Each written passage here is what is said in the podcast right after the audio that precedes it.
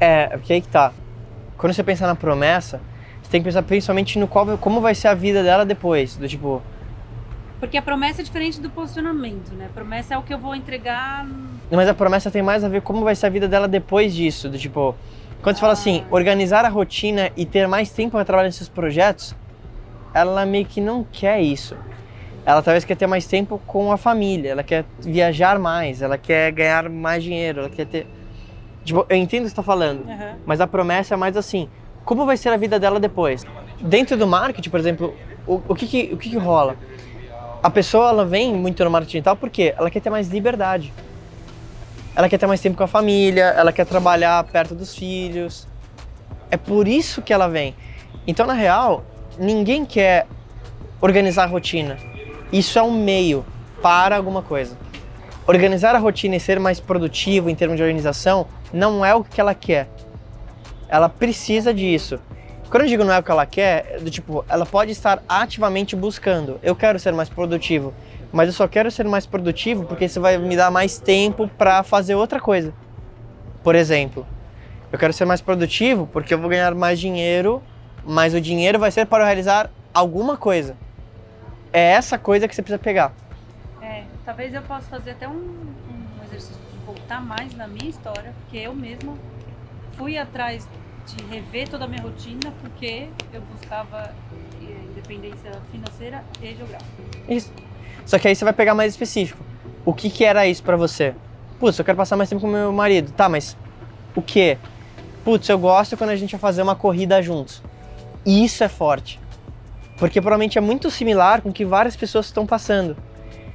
É mais tempo, é, mas aquele tempo significa alguma coisa. Tipo, quando você pega algum momentinho, alguma coisa do tipo, fica mais forte ainda. E aí, isso tudo vai se transmitir em tudo que você vai escrever. Então imagina, você entra numa página, é uma mulher parecida com você e você escreve.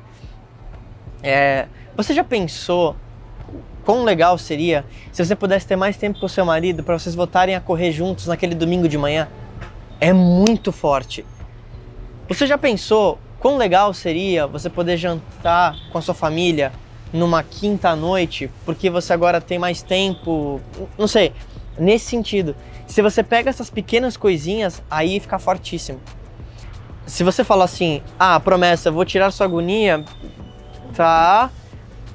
Tomar as próprias decisões, beleza, mas por que, que você queria tomar as próprias decisões? Porque você se sentia presa porque não conseguia viajar mais. Então a promessa vai ser você ajudar a pessoa, por exemplo, a viajar mais.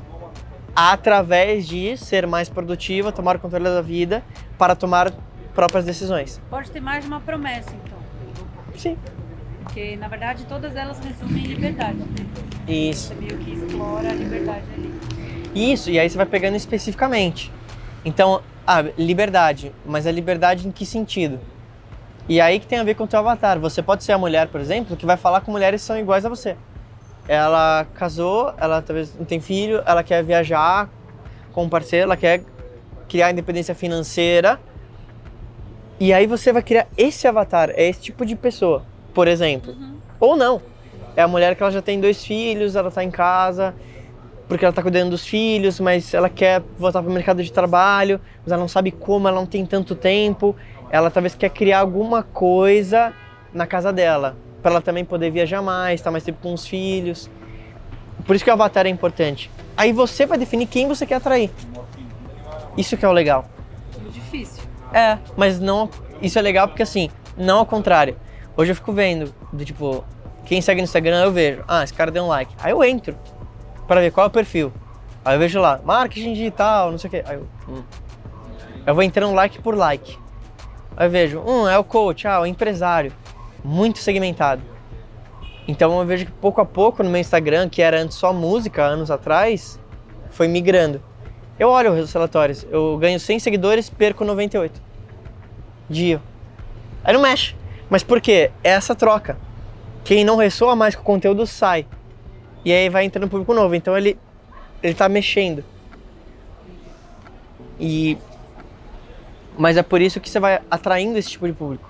Eu represento muito também o meu avatar. Que é, de novo, a pessoa que quer empreender e tal. Ele, ele é contra o sistema. O inimigo é o sistema. É o Robert Kiyosaki puro. Por isso que o livro também estourou por causa disso. Ele coloca o inimigo.